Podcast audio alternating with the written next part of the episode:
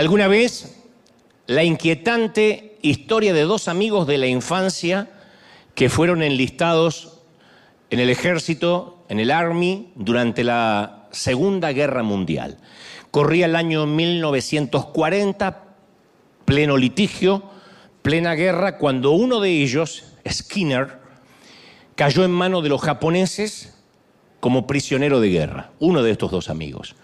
Un mes más tarde cae prisionero de guerra su amigo, el, amigo de Skinner, Arthur Bresci. Entonces Skinner y Arthur Bresci ambos eran prisioneros de guerra de los japoneses. Estaban presos en, en campamentos diferentes y dejaron de verse durante mucho tiempo. Insisto, habían sido amigos desde la infancia, habían ido al colegio juntos, a la, a la secundaria juntos, al high school juntos, y ahora estaban en diferentes campamentos prisioneros.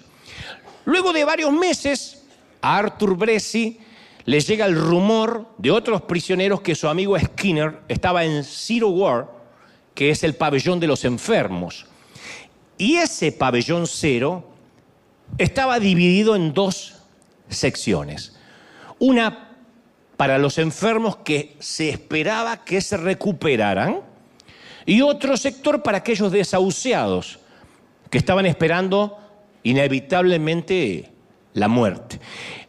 En este último sitio, en este último sector, estaban aquellos que estaban llenos, repletos de llagas, de pestes inducidas por el trópico, esperando el final inevitable. Y Skinner, el amigo de Arthur Bresci, estaba de ese lado, esperando la muerte.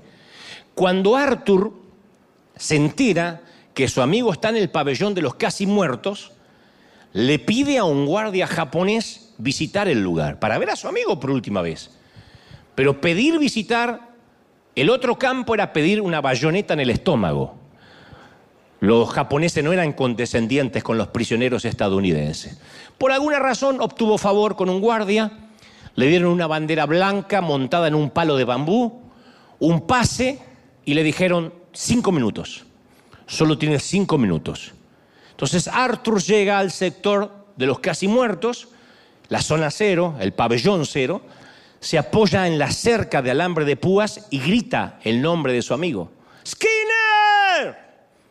Y entonces tambaleándose, lenta y, y dolorosamente, llegaron los restos de un cuerpo humano. La última vez que se habían visto Skinner pesaba 90 kilos, o sea, 198 libras. Ahora era un esqueleto de menos de 35 kilos, 77 libras. Entonces el cuerpo de Skinner era un, dormitorio, un invernadero de enfermedades tropicales. Tenía malaria, disentería, paludismo, pelagra, eh, escorbuto, beriberi, todas las enfermedades tropicales en el cuerpo carcomiéndolo de atrozos. No podía comer, no podía beber, estaba, insisto, casi muerto, y entonces Arthur, separado por una cerca, tiene una corazonada, una idea. Dentro del nudo de un pañuelo atado alrededor de su cuello, Arthur estoy hablando, había escondido su mayor tesoro, que era un anillo de la secundaria, que no valía mucho, pero era el anillo de graduación. Le había costado 8 dólares con 75.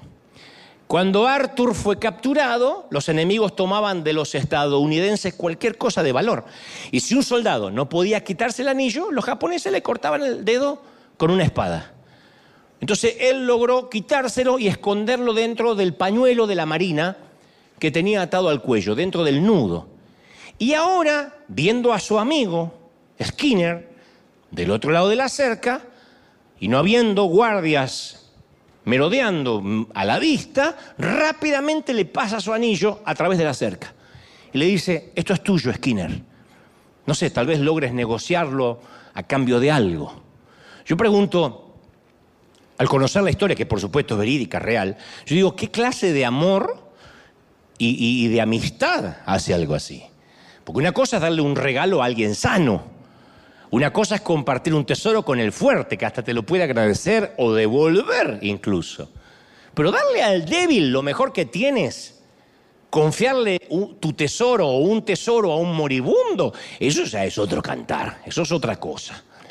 De hecho, este gesto declara, yo creo en ti, yo creo que puedes vivir, no te desesperes, no te entregues. Este gesto es, no te rindas, no baje los brazos. Yo pensaba en esta historia y decía, ¿será que conoceremos a alguien al igual que Skinner, que está del otro lado de la cerca, casi muerto. Bueno, si nuestro hijo está teniendo problemas de conducta o de rebeldía en el colegio, bueno, entonces sí conocemos a alguien que está del otro lado de la cerca. Si nuestro cónyuge o pareja está luchando con la depresión o es bipolar, tenemos otro caso de alguien que está del otro lado de la cerca. Si tenemos un amigo con cáncer, si toda la clase se burla de un compañero y lo estamos viendo pasivamente, si alguien que conocemos tiene miedo, fracasa o ha fracasado o se siente frágil, entonces conocemos a alguien que estoy convencido que también necesita un anillo. Y lo más importante es que nosotros se lo podemos dar. Podemos hacerlo por medio de obras, de palabras, cambiar para siempre la vida de esa persona. Sigo con la historia. Al regresar al dormitorio, este Skinner esconde el anillo que le dio Arthur debajo del piso donde él dormía para que los equipos de inspección no lo encontraran. Y al día siguiente decidió correr el mayor riesgo de su cautiverio. Al cabo ya se estaba por morir. Así que un riesgo más no marcaba la diferencia. Decidió confiar en un guardia japonés. Hizo una seña y le pasa el anillo a través de la cerca al guardia japonés. Y el japonés dice, Ichiban, Takai. No hablaré mucho inglés, pero hablo japonés. Ichikai. Takai. Que significa, esto es valioso. Porque me miran de Japón y no estoy inventando, es eso. Skinner le hace una seña dando a entender que sí, que es valioso. Entonces rápidamente el guardia desliza el anillo en su bolsillo y se fue. Días más tarde, el guardia, que no tenía ninguna obligación para con él, pero que agradecía el gesto del anillo, pasa por delante de Skinner y le tira un paquete a los pies. Y eran tabletas de sulfanilamida, que es un compuesto de sulfa que le ayudaría a eliminar las infecciones en las vías urinarias. Para comenzar, porque no podía orinar. Al día siguiente regresa con una cestita de limas para combatir las bacterias del eh, escorbuto y, y el pelagra que son los que terminan matando incluso de un infarto a quien porta estos, estas bacterias. Después le llegan unos pantalones, unos shorts, un poco de lata, eh, carne enlatada, y comienza Skinner a curarse las llagas de la boca con estos medicamentos. Finalmente puede masticar la comida. Skinner ahora podía comer, podía digerir, podía retener su peso. En menos de tres semanas Skinner estaba en pie, lo cual antes se arrastraba, literalmente reptaba. Ahora podía estar de pie. En menos de tres meses lo llevan al sector de los enfermos en recuperación, los que tenían esperanza de salir. Y con el tiempo fue capaz de trabajar dentro de la prisión. Y fue el único americano en la historia que salió con vida del pabellón cero de los japoneses. Todo por un anillo. Todo porque alguien creyó en él y le dio a un moribundo a ver si podía hacer algo con esa alianza. Ahora, insisto, Skinner no era la única persona a la que le dieron un anillo. Nosotros también llevamos uno en el dedo. Jesús describió esto cuando contó la historia del hijo pródigo, que el hijo reclama su herencia prematuramente, se muda a Las Vegas, despilfarra el dinero en tragamonedas y en mujeres, y con la misma rapidez del blackjack queda en la ruina. Como es demasiado orgulloso para regresar a casa, consigue un trabajo limpiando eh, sitios donde hay puercos o establos en el hipódromo. Cuando se sorprende que está probando el alimento de los caballos, dice, hasta acá llegué, es hora de volver a casa. Así que emprende el viaje de regreso y va ensayando su discurso de arrepentimiento. Pero el padre, dice el Señor en la historia, ve las cosas de otro punto de vista. Literalmente las escrituras dice que cuando todavía estaba lejos, su padre lo vio, tuvo compasión, corrió, se echó a su cuello y lo besó. Yo leo la historia una y otra vez y yo no espero una respuesta así. El chamo este el chaval, el pibe, lo que quieran llamarlo en cada país, dilapidó la fortuna, se portó como un canalla, como un botarate. Así que yo mínimamente espero que el padre se cruce de brazos y tenga un aspecto furioso para que aprenda. O como mínimo una reprimenda. Pero el padre no hace nada de eso. El Señor dice que en su lugar le da abrazos, besos y regalos. Traigan el ternero engordado, carne argentina de los campeones del mundo y matadlo. Comamos y regocijémonos y denle un anillo. Vestido, sandalia, ternero argentino y sí, anillo. Antes de que el chico tenga tiempo de lavarse las manos, ya tiene un anillo en el dedo. Y en la época de Cristo, los anillos eran símbolo de soberanía delegada. O sea que el portador del anillo podía hablar en nombre del dador del anillo. Lo habrán visto en películas que se usaba para imprimir un sello en cera blanda para validar una transacción. Lo hacían los reyes. Entonces el que llevaba el anillo hacía negocios en nombre del que se lo había dado. Yo digo, habríamos hecho lo mismo. Le habríamos dado al hijo pródigo el poder y los privilegios de representarnos en nuestros asuntos después de la canallada que hizo? ¿Le habríamos confiado una nueva tarjeta de crédito? Tu hijo te pide la poca herencia que tiene, se la gasta toda y de regreso le dices, toma hijo, te traje una visa por si necesitas algo, úsala. ¡Ni loco! ¿Le daríamos nuestro anillo? Antes de que cuestionemos la sabiduría del Padre, recordemos que en esta historia nosotros somos el Hijo, no el Padre. Y cuando llegamos a la casa de Dios, se nos dio autoridad para hacer negocios en el nombre de nuestro Padre Celestial. Cuando predicamos la verdad, fungimos como embajadores de Dios. Cuando manejamos el dinero que Él nos permite ganar porque nos da salud para trabajar, somos sus administradores, ¿sí o no? Cuando perdonamos, somos sus sacerdotes. Cuando promovemos la sanidad, somos sus médicos. O sea, tenemos voz y voto en la casa de Dios, porque Él nos pone un anillo. Y lo más asombroso, mis queridos, de habernos dado el Señor un anillo de gracia, es el hecho de que nunca nos pidió que se lo devolvamos. ¿No hubo momentos en que el Señor tuvo motivos para pedirnos de vuelta el anillo? Aquella vez que promovimos nuestra causa y nos olvidamos de Él y nos volvimos orgullosos, tanto que pedíamos servirle y un día empezamos a reclamar aplausos, que nos agradezcan, que nos reconozcan y nos olvidamos que se trataba de Él. Ahí no merecía que nos peguen un, un buen cachetazo y nos quiten el anillo.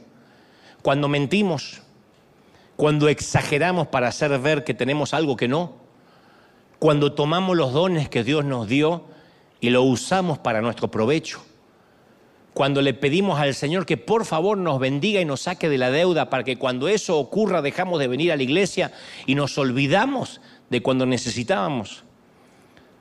Cuando regresamos a Las Vegas y nos sedujeron las luces de neón, la suerte y la noche de parranda y relajo y tequila. ¿No tendría que habernos quitado el anillo? Por supuesto que sí. ¿Tenía derecho? Sí. Nadie dice amén. Yo sé que no, pero tenía derecho. Ahora, ¿lo hizo o no lo hizo? ¿Todavía tenemos una Biblia? Sí. ¿Todavía se nos permite orar? Sí. ¿Todavía podemos escuchar un mensaje en la iglesia, aquí, presencial o en casa? Sí.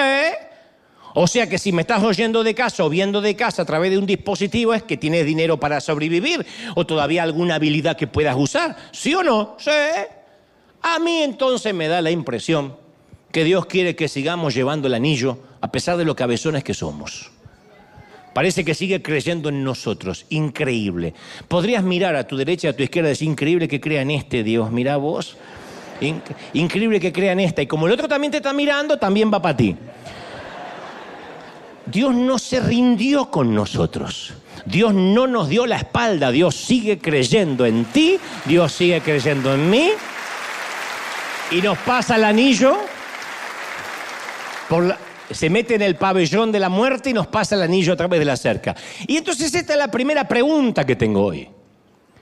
Esa fe que Dios tiene en mí, que tiene en ti, esa fe que Dios tiene en nosotros, Escucha bien lo que voy a preguntarte. Quiero que sea una pregunta honesta, sincera y descarnadamente te salga del corazón la respuesta.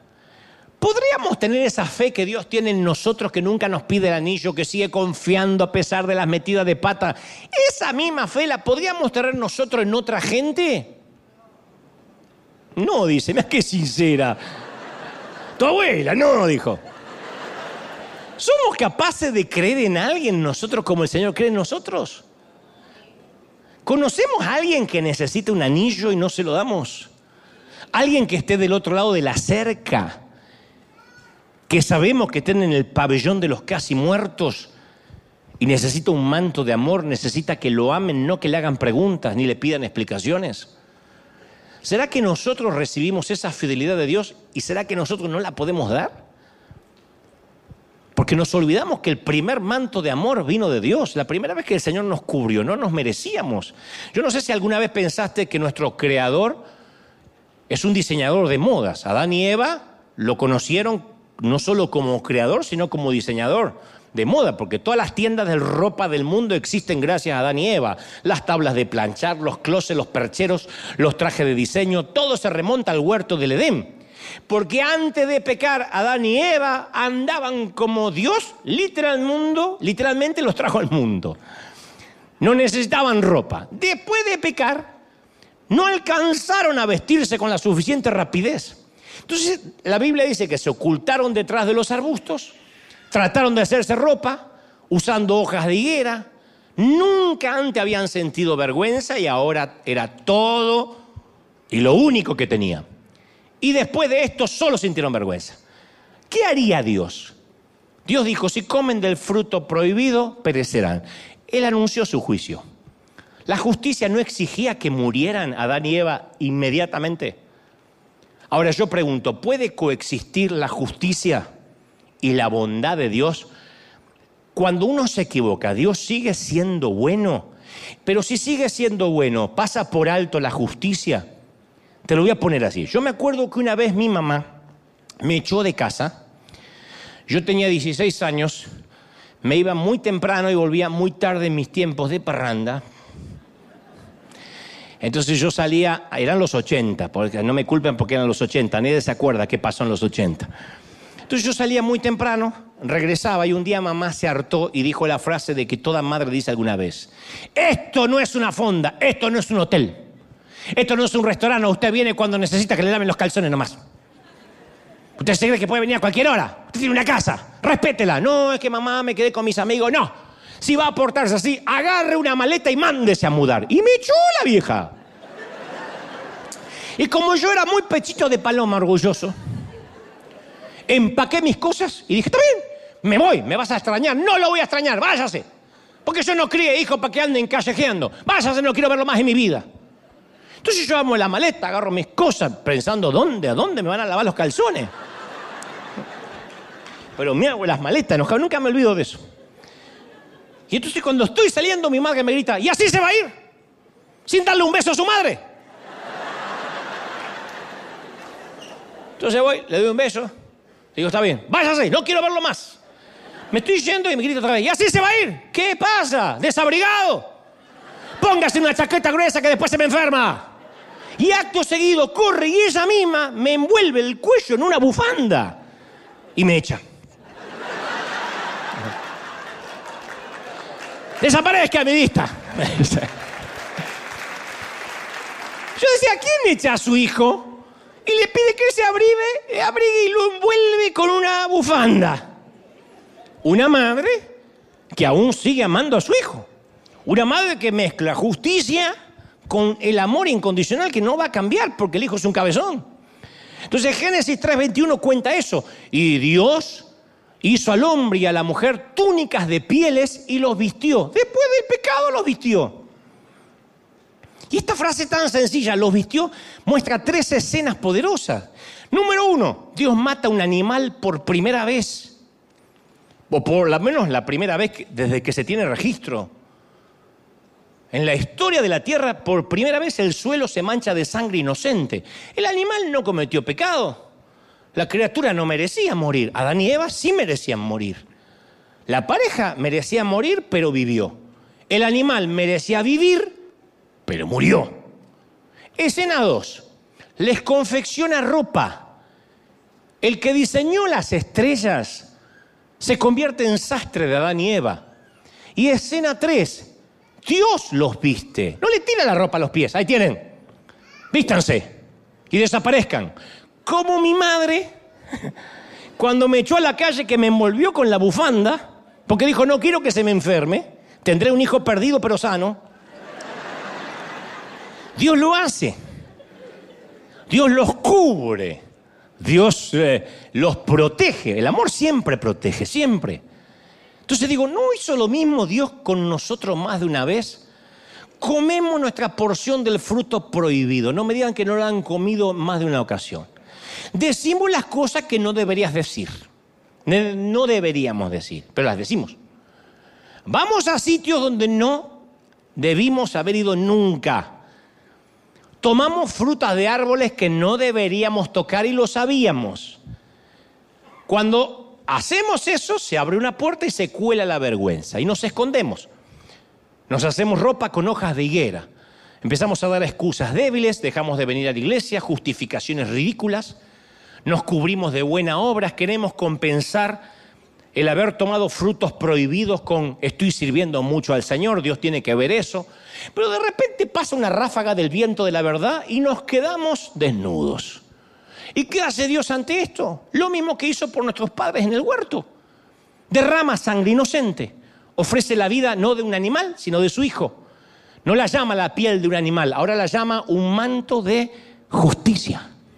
Y no lo tira al suelo el manto de justicia y dice, vístete, pecador. Él nos viste, nos viste consigo mismo. Gálatas 3:26 dice, porque todos los que han sido bautizados en Cristo, de Cristo estáis revestidos. Él mismo nos viste, Él mismo nos tapa la desnudez. ¿No es maravilloso, sí o no? Y hasta podemos entonar la canción del profeta Isaías. En gran manera me gozaré en Jehová. Mi alma se alegrará en mi Dios porque me vistió con vestiduras de salvación. ¿Alguien lo cree, sí o no? Me rodeó de manto de justicia. Como a novio me atavió, como a novia adornada con sus joyas. Eso decía el profeta. Entonces Dios siempre nos cubre, siempre nos protege y hace por nosotros lo mismo que hizo por la mujer adúltera. La protegió de las piedras. ¿Cuántas veces nos protegió de las piedras? ¿Cuántas veces? Como los discípulos nos protege de la tormenta. ¿Cuántas tormentas Dios nos protegió? Nos protege de una mala relación. Nos protege de amigos que no lo son. De repente se corta una relación y no entendemos por qué. Cuando alguien de pronto te corta, no insistas. Porque Dios sí escucha las conversaciones que tú no. Entonces Dios se enoja de que tengas pseudo amigos que te dicen que te aman y por atrás te critican. Tú no los escuchas. Dios sí. Y te los quita de encima, te protege. De repente no entiendes por qué una relación se corta, es que Dios te está protegiendo porque Él escucha lo que dicen a tus espaldas. ¿Quieres hacer enojar a Dios? Toca a alguno de sus hijos te quita, te saca de un empleo que no te es de bendición. Te, te, salva de una relación que luego vas a lamentar toda la vida. Yo sé que hay algunos lamentando, ay, es que mi novio me dejó, no sabe el parásito que te sacaste de encima. Y si alguien tiene dudas de esto, busca en el Facebook algún ex y se va a dar cuenta de todo lo que Dios te salvó. Mira, 30 años después, lo que es esta mujer, lo que es este tipo, mira. Y uno dice pensar que yo decía, Señor, ¿por qué? ¿Por qué? ¿Por qué? Dios nos protege. Y esta es la segunda pregunta profunda. ¿A quién no le gustaría hacer lo mismo por el Señor? Proteger al Señor. Ustedes dirán, pero el Señor no necesita que lo protejan. Ah, no. ¿Qué pasaría si nos dieran el privilegio de María? ¿Qué pasaría si nos pusieran a Dios en los brazos en la forma de un bebé desnudo? que el bebé tiene frío, es Dios hecho bebé. ¿No haríamos lo mismo que ella, que dice Lucas 2.7 y lo envolvió en pañales? ¿No lo envolveríamos? Porque eso es lo que hace el amor. Una mamá cubre. 30 años más tarde otra persona hizo lo mismo, pero ahora el cuerpo de Jesús no estaba frío por la temperatura del establo de Belén, sino por la muerte.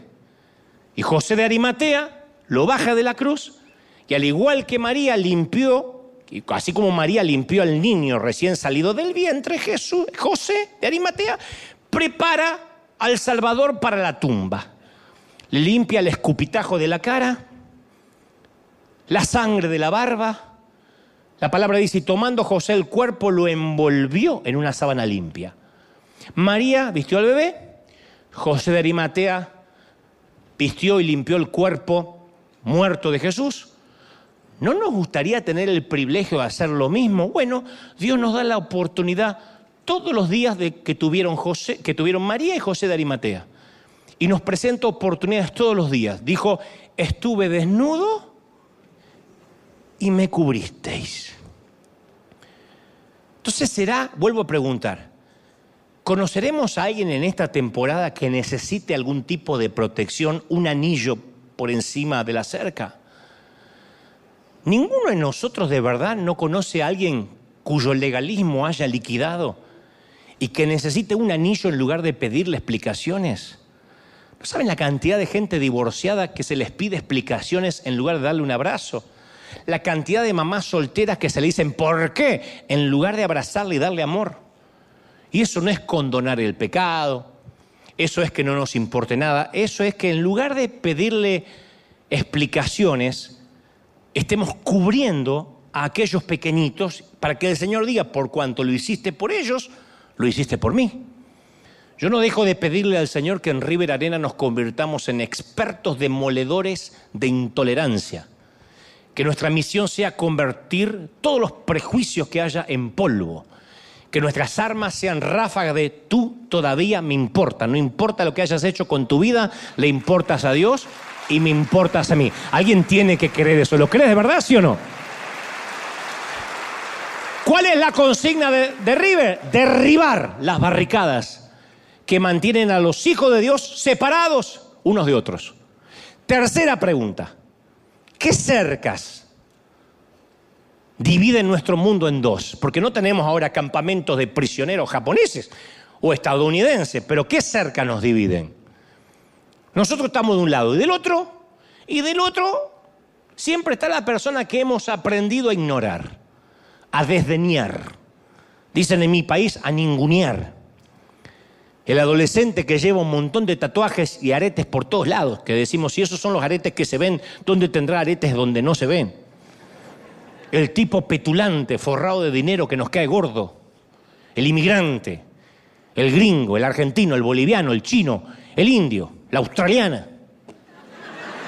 El hispano con acento champurreado. La persona que opina distinto respecto a política. Los samaritanos, fuera de Jerusalén. Ella sí que era una cerca alta y antigua. ¿Se acuerdan? Jesús escribió, eh, Juan escribió, judíos y samaritanos no se tratan entre sí. Las dos culturas se habían odiado durante años. Los samaritanos estaban en la lista negra. Dice la palabra que su cama, sus utensilios, hasta su saliva era repulsiva, eran considerados impuros los samaritanos. Ningún judío ortodoxo viajaba a través de Samaria. La mayoría con mucho placer daba toda la vuelta, el doble de distancia para no pasar por Samaria. Y Jesús jugó con otras reglas. Pasó gran parte del día en un pozo bebiendo agua del cucharón de una mujer samaritana y contestando sus preguntas. Una mujer que había tenido cinco maridos y ahora vivía con el amante. O sea, tenía, como decimos en mi país, un calzón veloz para decirlo de un modo fino, o elástico flojo. y Dios no la condena, el Señor no la condena, no dice, no, no, no, no, no, mira, primero para que tomemos agua juntos cambia de vida, ¿eh? Arréglate, saca la amante, cásate con uno de los cinco, arregla tu vida y después vamos a ver cómo hacemos con esto del agua, porque tú eres samaritana y hasta tu saliva es contaminante. No, Jesús da un paso al otro lado del tabú cultural, porque a él le encanta tirar abajo las cercas. Eh, veo, veo también que, por ejemplo, envía, no solo él habla con una samaritana, sino que envía a Felipe a Samaria. Hechos 8.5 dice, entonces Felipe descendiendo a la ciudad de Samaria, les predicaba Cristo y la gente escuchaba atentamente las cosas que predicaba Felipe, viendo las señales que hacía, porque tenían espíritus inmundos y estos daban grandes voces y muchos paralíticos y cojos empezaban a caminar y creyeron en Felipe, en el evangelio que anunciaba y se bautizaban hombres y mujeres. Un avivamiento en Samaria. Felipe estaba abriendo una brecha en ese prejuicio ancestral. Y es más, lo envía a algo más arriesgado el Señor. Dice, vamos más allá todavía. Se arriesga como, como Arthur por su amigo Skinner. Dice que un ángel del Señor le habla a Felipe y le dice, levántate y ve al camino del sur, que el que desciende de Jerusalén a Gaza, que está desierto. Y él se levantó y sucedió que se encontró con un etíope, eunuco, que había venido a Jerusalén para adorar y volvía el tipo en su carro, en su carro de caballo, no en un Tesla, leyendo al profeta Isaías. Y el Espíritu le dijo a Felipe, Felipe, acércate y júntate a ese carro. Había una cerca que separaba a Felipe del etíope. El etíope, el etíope tenía la piel oscura, Felipe era blanquito. Felipe tirando a hueso colorado. El oficial etíope era de la lejana África. Felipe había crecido ahí. El viajero tenía suficiente dinero para viajar. Felipe era un refugiado desterrado de Jerusalén. Y no es un tema menor, los niveles de testosterona. Porque Felipe, según Hechos 21.9, era padre de cuatro hijas. El oficial era un eunuco. Para los que no saben, un eunuco es que no tiene mujer, ni hijos, ni planes de tenerlos. Eran dos tipos completamente opuestos. Uno tiene cuatro hijas y el otro es eunuco. Felipe no titubeó. Dice que abre su boca y le empieza a anunciar la escritura, le empieza a predicar de Cristo. Yendo por el camino los dos, ven cierto agua y dice el etíope, ¿algo impide que yo sea bautizado? Un oficial africano negro, influyente y afeminado, le pregunta a un cristiano de Jerusalén, blanco, raso y viril, ¿hay alguna razón por la cual yo no puedo tener lo que tú tienes? ¿Qué pasaría si Felipe hubiese dicho, eh, no, no, no, no, no es tan fácil. Primero hay que ordenar tu vida. Vamos a hacer una cirugía reconstructiva. Porque así no encajas en lo que es un buen cristiano. Pero Felipe, miembro fundador del Club de la Demolición de la Intolerancia, hace volar la cerca y le dice, si crees de todo corazón, bien puedes. Y entonces el etíope dice, claro, creo que Jesucristo es el Señor. Felipe sigue hacia la próxima misión y la iglesia tiene a su primer converso no judío. Y nosotros nos quedamos acá con la jeta así, diciendo, ¿por qué? ¿Qué hacemos con un capítulo como este? El Espíritu Santo derramándose en Samaria. Un oficial etíope en Gaza. ¿Qué nos enseña? nos muestra cómo Dios se siente respecto al que está del otro lado de la cerca. Yo lo he sentido desde que comenzó la pandemia, que tenía que hablarle al que está, al que creemos que está del otro lado de la cerca sea católico, sea testigo de Jehová, sea ateo, sea judío ortodoxo, judío renovado, lo que sea, hay alguien que por alguna razón pusimos al otro lado de la cerca y Dios dice, yo también lo amo, yo tengo un plan, yo morí por él, no solo por nosotros. ¿Lo creemos de verdad, sí o no? Efesios 2.14, porque Él es nuestra paz, di conmigo, nuestra paz.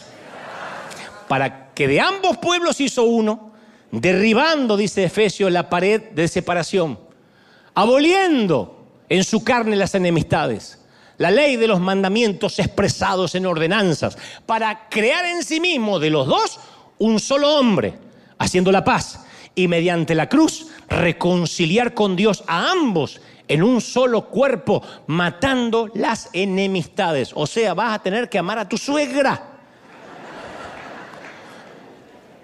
¿quiénes son nuestros samaritanos?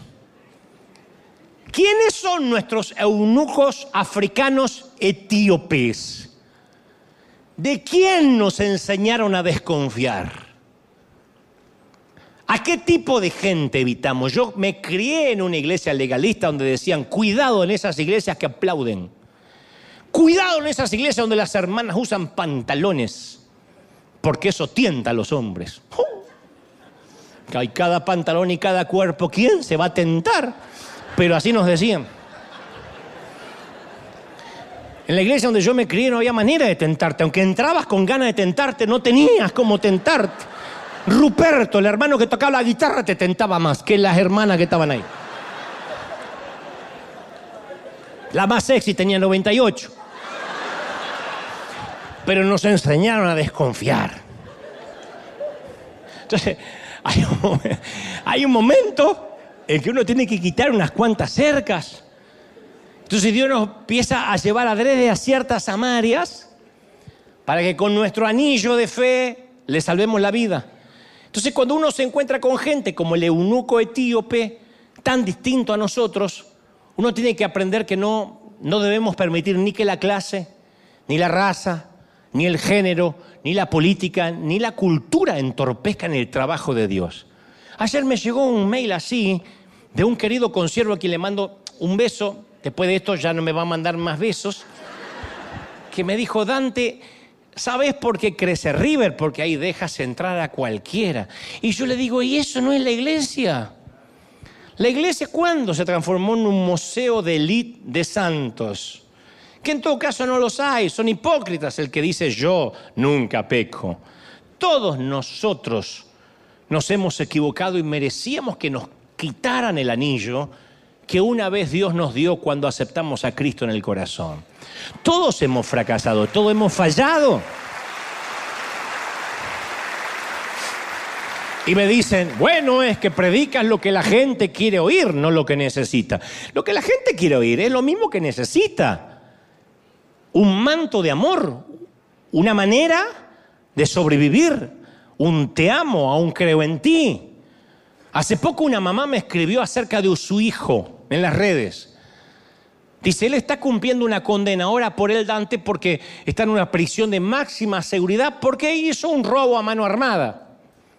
Toda su familia, incluyendo su padre, lo dan por perdido. Y la mamá me dice, yo tengo un punto de vista diferente, yo oro por él y pienso y declaro que los mejores años de mi hijo están por llegar. Mi hijo es un buen chico. Claro, robó a mano armada, pero la mamá dice, es un buen chico. Porque es una mamá como la mía que me echó y me envolvió en una bufanda. Y me dice, cuando salga de ahí, yo sé que va a hacer cosas importantes en su vida y escucha tus mensajes cada domingo desde la prisión y yo sé que va a hacer cosas importantes. Yo creo en él. Yo creo en él. Imagínate que la madre dijera, no, no, no, no, la fregó, ya no es más mi hijo. Entonces uno como esta madre no puede tirar la toalla por nadie. Porque Jesús no lo, no lo hizo.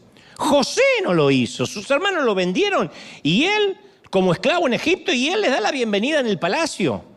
David no lo hizo.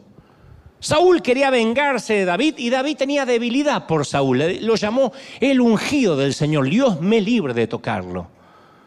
Su esposa, Gomer, la esposa Gomer de Oseas, prostituta, la sacó de la zona roja pero Oseas dejó la puerta abierta cuando ella reincide con sus amantes para que ella regresara al hogar.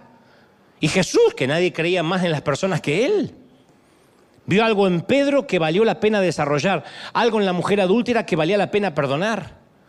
Vio algo en el ladrón de la cruz, no sé qué vio, pero vio algo en él digno de ser salvado. Vio la, vida de un extremista sanguinario llamado Saulo y en él vio un apóstol de gracia. Entonces, cuando otros descarten, nosotros, River, mínimamente esta congregación, tenemos que aprender a dar oportunidades porque nosotros somos productos de oportunidades. A nosotros se nos dio gracia, ¿sí o no? Se nos dio gracia. Ayer alguien me escribió y me dijo, esta vez en, un texto, y me dijo, gracias por darme gracia, yo no me esperaba tanta misericordia. Y yo le dije, sin ser una falsa modestia, le dije, no, no, no, yo simplemente estoy dando lo que algún día estoy seguro que voy a necesitar. Yo necesito gracia todos los días, yo no puedo darle justicia a nadie. Tú tampoco quieres justicia, tú no quieres justicia. Cuidado cuando dice, ¿dónde está la justicia con mi ex? Cuidado, tú no quieres justicia. Bendice a ese condenado Bendícelo, dile, Señor, donde quiera que esté con esa loca, lo bendigo, Señor. bendice la suegra, Señor, bendigo a esta mujer. Es una locura, pero bendícela. Mi historia favorita sobre la gente que le da un anillo de, de confianza, de crédito a un moribundo por encima de la cerca, tiene a dos protagonistas, un polémico pastor argentino allá en los años 80 en Argentina, en mi país, y un muchacho de 17 años que buscaba un empleo, de lo que sea.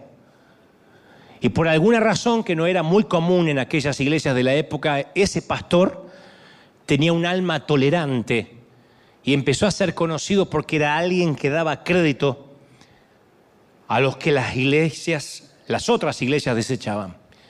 Así que este pastor le da un empleo al muchacho de 17 años completamente inmaduro el chamo.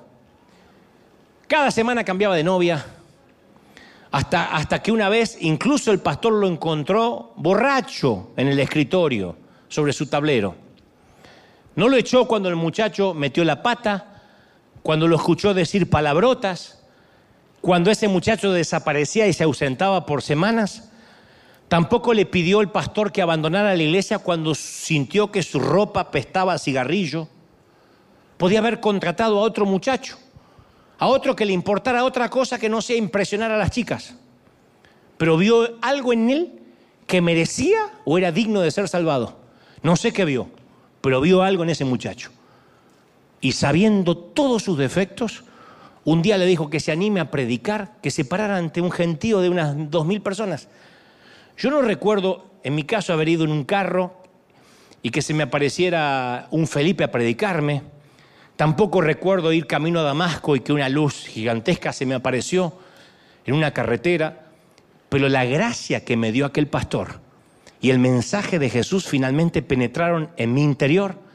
Así que si hoy este mensaje te bendice, deberías darle las gracias a Dios por alguien llamado Héctor Aníbal Jiménez que no se dio por vencido conmigo allá por el 1988. Alguien no se dio por vencido conmigo. Alguien dijo, este para algo sirve. No es que dijo, veo en él un gran predicador. Pero él dije, algo, no sé qué vio, pero vio algo que merecía ser salvado. Y me pasó un anillo por encima de la cerca. Yo no prometía nada. Yo no era prometedor, no era ahí, es que veían talento en a mí no se me veía nada. Físicamente, peso lástima, pasaba dos veces para que me vieran. Anímicamente, totalmente bipolar. Espiritualmente, ni sabía lo que era la palabra espiritual. Tenía una relación de oídas con Dios. Yo era un nieto de Dios. No era hijo. Porque los hijos de Dios eran mis padres, yo era nieto. Yo los había visto. Nacer en un garage no te hace un automóvil. Nacer en un hogar cristiano no te hace cristiano. Yo no tenía ni relación con Dios. Pero alguien vio algo en mí, no sé qué vio. Y te voy a contar otra inquietante historia, conmovedora. Durante décadas, un tal Andrea Mosconi seguía la misma rutina toda la semana, siete días a la semana. Es un maestro italiano, era un maestro italiano. Se ponía su corbata, su trajecito, iba al Palacio Municipal de Cremona, Italia, y entraba al Museo de Violines, de cuerdas. Ahí estaban los instrumentos más valiosos del planeta. Son reliquias inestimables hasta el día de hoy. El museo tenía dos violines y una viola fabricados por la familia Amati, los que saben de música saben lo que es. Dos violines de la familia Guarneris y el más preciado de todos, que era un violín confeccionado por el mismísimo maestro Antonio Stradivari. Estaban ahí. Entonces, estos instrumentos tienen 300 años de antigüedad. Merecen la atención del maestro Andrea Mosconi todos los días, porque él sabe que si esos instrumentos se los deja sin afinar, sin interpretar, pierden la capacidad de vibrar. Entonces el trabajo de don Andrea Mosconi es hacer música con esos instrumentos centenarios. Entonces, cada mañana saca lo mejor de lo mejor. Reverencialmente sacaba el instrumento de su respectiva caja de vidrio, lo tocaba por seis o siete minutos, luego lo devolvía a su caja y seguía con el próximo. Cuando Mosconi terminaba su jornada laboral, el museo había escuchado la música más dulce, de los instrumentos más valiosos, habían sentido la mejor melodía de los instrumentos más cuidados del mundo. Y nosotros y el señor Mosconi tenemos algo en común. Tú no entras todos los días al Museo de Cremona, Italia. Yo no toco un Stradivarius. No somos conservadores de instrumentos musicales, pero nuestra tarea es más importante que la de don Andrea Mosconi. Tenemos la oportunidad de sacar lo mejor de las personas.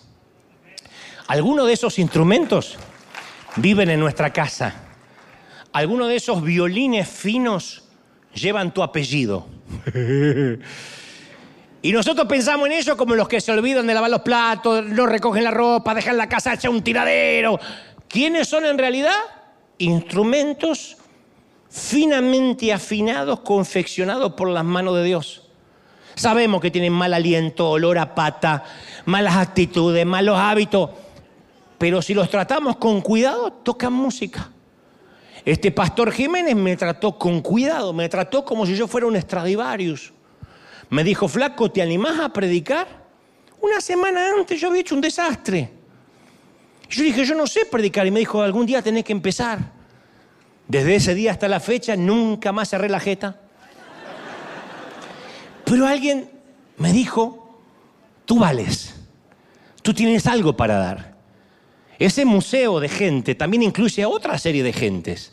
Aquellos que reparan nuestro auto, lo lavan, toman nuestra presión arterial, califican nuestros exámenes, usan uniforme policial, ponen nuestras cartas en el buzón, revisan nuestra computadora cuando internet se cae, cuando se traba, componen el collage de toda la humanidad. Obviamente ellos no se sienten un Stradivarius, pero están destinados a traer música única en su género. Todo lo que necesita la gente es un Andrea Mosconi comprometido a sacar lo mejor de ellos. Todo lo que necesita la gente es alguien dispuesto a seguir ese mandamiento de reciprocidad. Ámense los unos a los otros.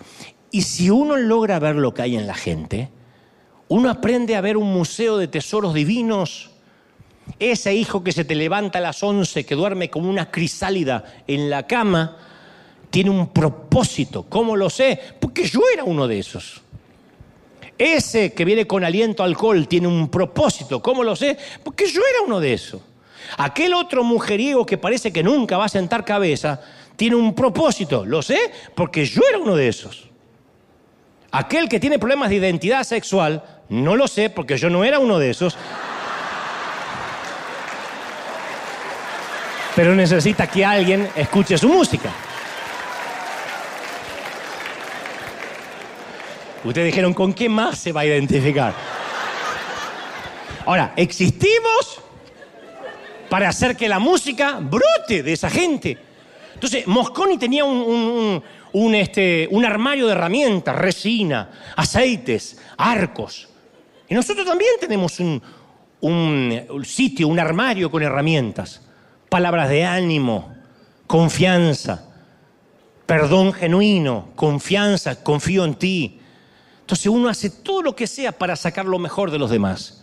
¿Por qué? Porque Dios siempre está sacando lo mejor de nosotros, ¿sí o no? Poco a poco, día tras día, de un nivel a otro, Dios está haciendo una nueva versión de nosotros y crecemos conforme a la estatura de la plenitud de Cristo. Entonces Dios nos da segunda oportunidad siempre, ¿o no? Él no perdió. ¿Cómo te ama el Señor? Como te ama princesa, Él no perdió la confianza en ti. ¿Cómo me ha sanado esa palabra? ¿Saben las veces que Dios me dijo, Dante, yo no perdí la confianza en ti? Cuando dudo, cuando mi fe decae, cuando a veces no veo una salida, digo, no sé cómo te la vas a arreglar para sacarme de esta. Dios dice, yo no pierdo la confianza en ti. Entonces no perdamos la confianza nosotros en los demás. No perdamos la confianza en aquel que parece que hoy no tiene salida. Y por cierto, quiero volver a nuestra historia inicial del anillo. Arthur le dio a Skinner mucho más que un anillo. Le dio una proclamación, un veredicto. Eres muy valioso para mí. Ese anillo significó para Skinner mantente respirando, mantente vivo. Tú vales la pena ser salvado. Vale la pena que vivas. Hoy te digo lo mismo, mantente vivo. Respira. No sé lo que estás atravesando, pero sea lo que sea, por favor no te entregues. No te rindas, no bajes los brazos, mantente respirando. Eso fue lo que el náufrago sintió en la película de CMX de Casaway de Tom Hanks. Él decía, supe que de alguna forma tenía que mantenerme vivo, porque quién sabe lo que mañana traería la marea. Tú no sabes lo que el Señor puede traer mañana en su providencia. Mantente vivo. Sé que a veces no tienes ganas, dice, como mamá soy un fracaso, como hijo también. Otros dicen, como esposo, como esposa, la fregué, la arruiné. Otros dicen, no tengo capacidad de amar a nadie. El Señor me dice que te diga, mantente vivo, respira. Skinner creyó en su amigo, eh, eh, Arthur creyó en su amigo Skinner y le dio los medios y el valor para salvarse. Y tú y yo tenemos el privilegio de hacer por otros lo que Arthur hizo por Skinner, lo que Dios hace por nosotros. Entonces, ¿de qué forma le demostramos a la gente que creemos en ella? ¿De qué forma? Bueno, yo creo que podemos salvarle la vida a alguien. Le podemos salvar la vida a alguien. Casi seis años después de que la guerra termine, después que se habían enlistado en el ejército, Arthur Bresi estaba de regreso en su casa en Conérico. Y apenas llevaba unas horas en el hogar cuando sonó el timbre y era Skinner. La guerra había terminado, los dos eran libres. ¿Sabes? Dijo reprimiendo la emoción, dijo Skinner. Vengo a tu casa porque tú debes saber que fui el único estadounidense que salió con vida de Zero War, del pabellón cero. Y recuerda cuando tú me viste ese día detrás de la cerca, ningún hombre me miró como tú lo hiciste. Le dice el amigo, ¿te miré con amor? No, me miraste como diciendo, no te voy a volver a ver vivo nunca más. Supe que me miraste con condescendencia. Fue como, sé que nunca te volveré a ver con vida por eso tuvo tanto valor que me dieras un anillo. Porque otro hubiese dicho, no, esto es desperdiciar un tesoro. No perdiste de algún modo la esperanza de que quizá podría sobrevivir. Así que Skinner ahora en la puerta de su amigo, rebusca en su bolsillo, saca una cajita y tenía una copia exacta de aquel anillo de secundaria de Arthur que le había salvado la vida y le, dijo, lamento que el original se lo quedó el guardia japonés, pero al menos quise devolverte una copia, que también me salió 18 dólares. No tenías que hacerlo, dijo Arthur. El otro le dice, sí, yo quería, quería que tú tampoco jamás olvides que tu anillo me salvó la vida y me trajo de regreso a casa. Y sabes, yo esta semana pensaba que no estoy seguro, no tengo base bíblica para esto, lo aclaro, ¿eh? No estoy seguro si en el cielo habrá un momento para algún tipo de reconocimientos, pero saco en conclusión de que sí, puesto que dice que habrá lágrimas y habrá risas, que las emociones estarán intactas. Así que si existe un momento de reconocimientos en el cielo, imagino, quiero creer, hay noches que me duermo pensando en esto, que estamos de pie, cada uno de nosotros, mientras desfilan ante nosotros algunas personas. Y pasa una niña que nunca conocimos personalmente, es de Uganda, y nos dice, gracias por alimentarme, por confiar en mí, por creer que yo sí tenía valor, por enviar tu semilla a lo lejos, aunque vivías tan lejos de mi aldea. Y luego pasa una maestra de Nueva Delhi, India, y nos dice, gracias por orar por mí, por salvar a mis hijos, porque tú creíste que algo valía en mí la pena de salvar y aunque nunca hablamos, me ayudaste. Y luego pasa un sacerdote de Venezuela y nos agradece y dice, gracias camarada, no solo salvaste mi vida, me acercaste a Cristo, sino a todos estos muchachos que tenían síndrome de Down y que ahora están sanos. Y, capaz que se agrega alguien de Buenos Aires y de Bogotá, de China, de La Habana, de Canadá, de Somalia y nos dicen gracias por acercarte al pabellón de la muerte, gracias por regalarnos tu anillo, gracias por recordarnos que debíamos mantenernos vivos.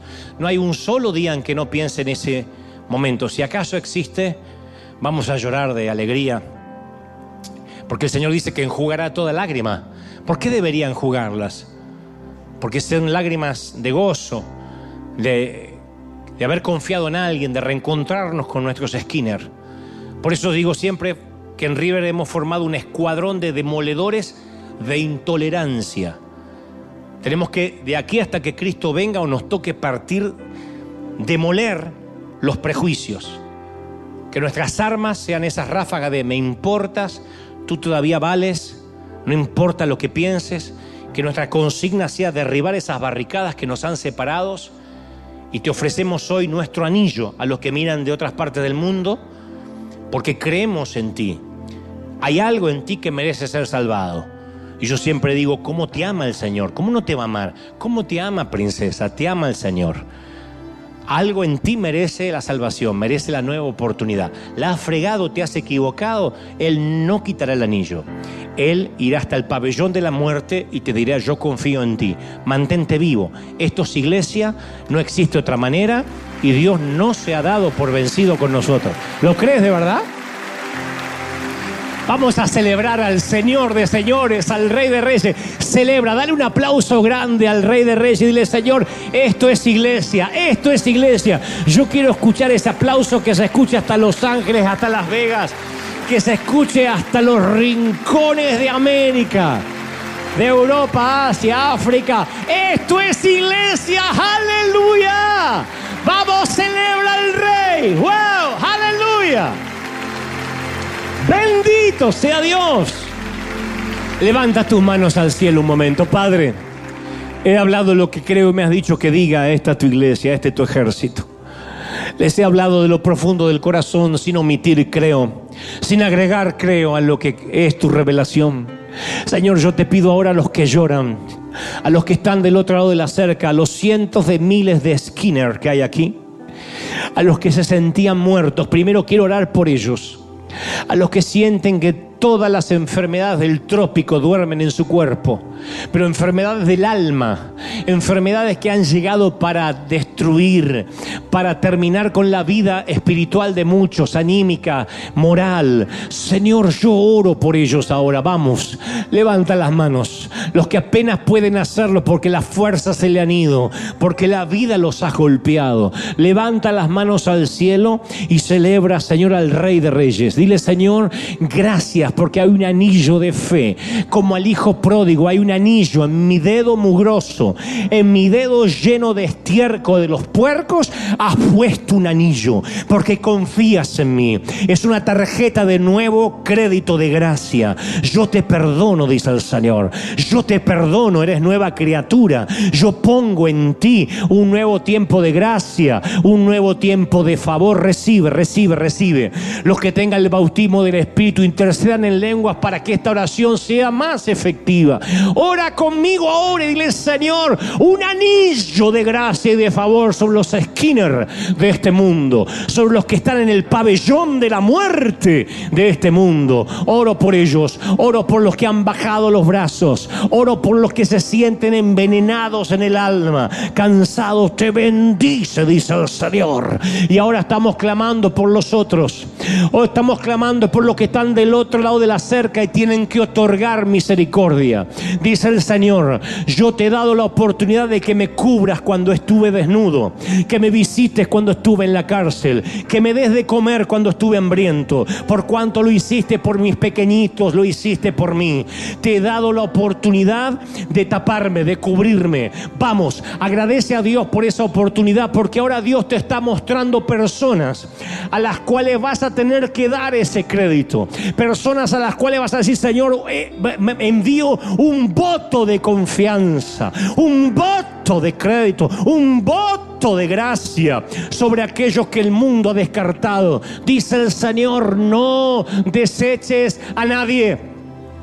No juzgues, no separes, no segregues. Yo soy el Dios que dijo, he aquí he venido para toda lengua, toda nación, toda raza. Sí, sí, mi querido consiervo, en River entra cualquiera. Es más, puedes enviar a todos los que contaminan tu congregación, en River serán bienvenidos. River es un hospital del alma. Aquí recibimos la gente, venga de donde venga, como sea, porque Dios dice, aquí yo pagué un precio de sangre, no pisoteen mi sacrificio. Yo he pagado un precio alto por cada uno. Bebe, bebe, bebe, bebe de esta gloria. Bebe de esta unción. ¡Oh! Impresionante. Santo Dios, vamos, levante las manos, beban, beban. Santo eres. Yo siento que algo va a ocurrir ahora. Se desata en el mes de julio una unción de gracia, de misericordia, algo que no estaba antes. ¿Alguien necesita gracia hoy? ¿Alguien necesita el perdón de Dios? Estoy hablando a los que ya tienen a Cristo en el corazón, pero que se han equivocado, están luchando con debilidades. O están luchando con, con eh, infortunios con tragedias de la vida, con, con avatares. El Señor me dice que te diga, yo pongo en ti un nuevo crédito. Recibe un anillo de favor. Recibe un anillo de crédito, dice el Señor. Recibe favor. River, reciban, reciban, reciban, reciben. Reciban ahora, ahora. Padre del norte, del sur, del este, del oeste. Un viento de otra parte. Sopla, sopla. Vamos, yo quiero escucharte clamar a Dios. Ahí en casa también. Algo está ocurriendo y esas lágrimas están saneando corazones heridos.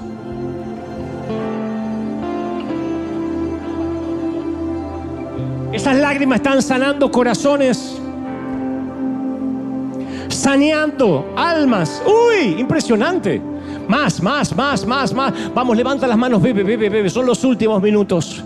Pero yo siento que Dios está haciendo algo que no ha visto ojo nunca, ni oído ha oído, ni ha subido corazón de hombre. Algo nuevo, un cambio. Los que están por primera vez y nunca han aceptado al Señor, diga Señor Jesús, entra en mi vida, perdona mis pecados. Anota mi nombre en el libro de la vida, Señor. Anota mi nombre en el libro de la vida. Amada iglesia, yo sé que gente de toda tribu, lengua y nación pasarán ante nosotros cuando estemos en los cielos y nos dirán gracias. Y tú dirás, yo nunca viajé, pero tú has mandado, enviado semillas. Y si no has enviado semillas, has orado. Y has clamado por niños que no conoces, por parejas, por matrimonios que nunca has visto. Y el Señor hoy quiere recompensarte, bendecirte desde ahora Vas a cosechar de este lado del sol, pero allí en los cielos habrá un tiempo de recompensa, de júbilo. ¡Oh! Bendito eres. Padre, gracias por este momento. Gracias, gracias. Pueden sentirlo, levanten las manos al cielo, beban, beban, beban, beban.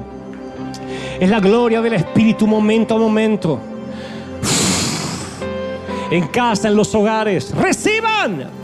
Algo nuevo está ocurriendo, momento a momento. Más, más, más, más. Todos, todos, todos, todos. Vamos, levanta las manos, adora. Jóvenes, reciban algo fuerte del Espíritu que surge ahora. Viene y crece. Es la gloria del Señor llenándolo todo, momento a momento. Padre, a los que están en casa y antes de despedirlos, que julio sea ese mes de inflexión, que Dios nos encuentre unidos que el Señor nos encuentre amando, que alcancemos misericordia a todos los hermanos del otro lado.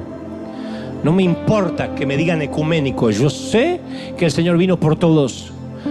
Y hasta el último día de mi vida he de hablar este mismo evangelio y diré todos, judíos, samaritanos, católicos, protestantes, testigos de Jehová, mormones, musulmanes, judíos, todos, todos, todos y aquí el tiempo se acorta y el Señor dice, todos, todos, todos, todos, todos, yo he pagado un precio por todos, por los chinos, los japoneses, los asiáticos, por todos, los caucásicos, por los anglos, por los hispanos, por todos. Levanta las manos y dile, Señor, ese es mi Dios, esta es iglesia, este es el hospital, este es el lugar seguro. A los que están del otro lado, que Dios te bendiga, que Dios te guarde. Nos vemos el domingo que viene. Aquí vamos a adorar unos pocos minutos más. Que Dios te bendiga.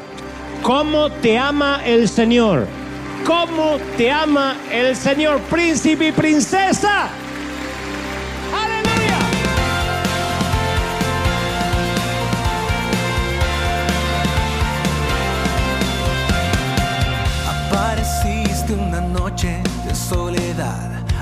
Abandonado y perdido te reconocí. Tu voz diciéndome no temas, yo estoy aquí.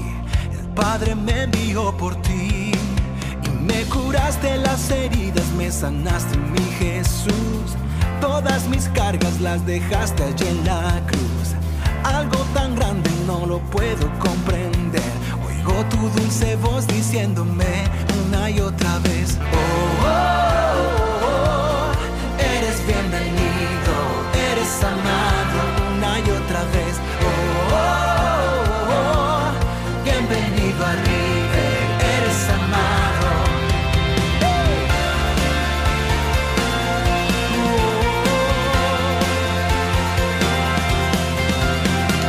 Apareciste en una noche de soledad, abandonado y perdido te reconocí. Tu voz diciéndome no temas, por ti y me curaste las heridas, me sanaste mi Jesús. Todas mis cargas las dejaste allí en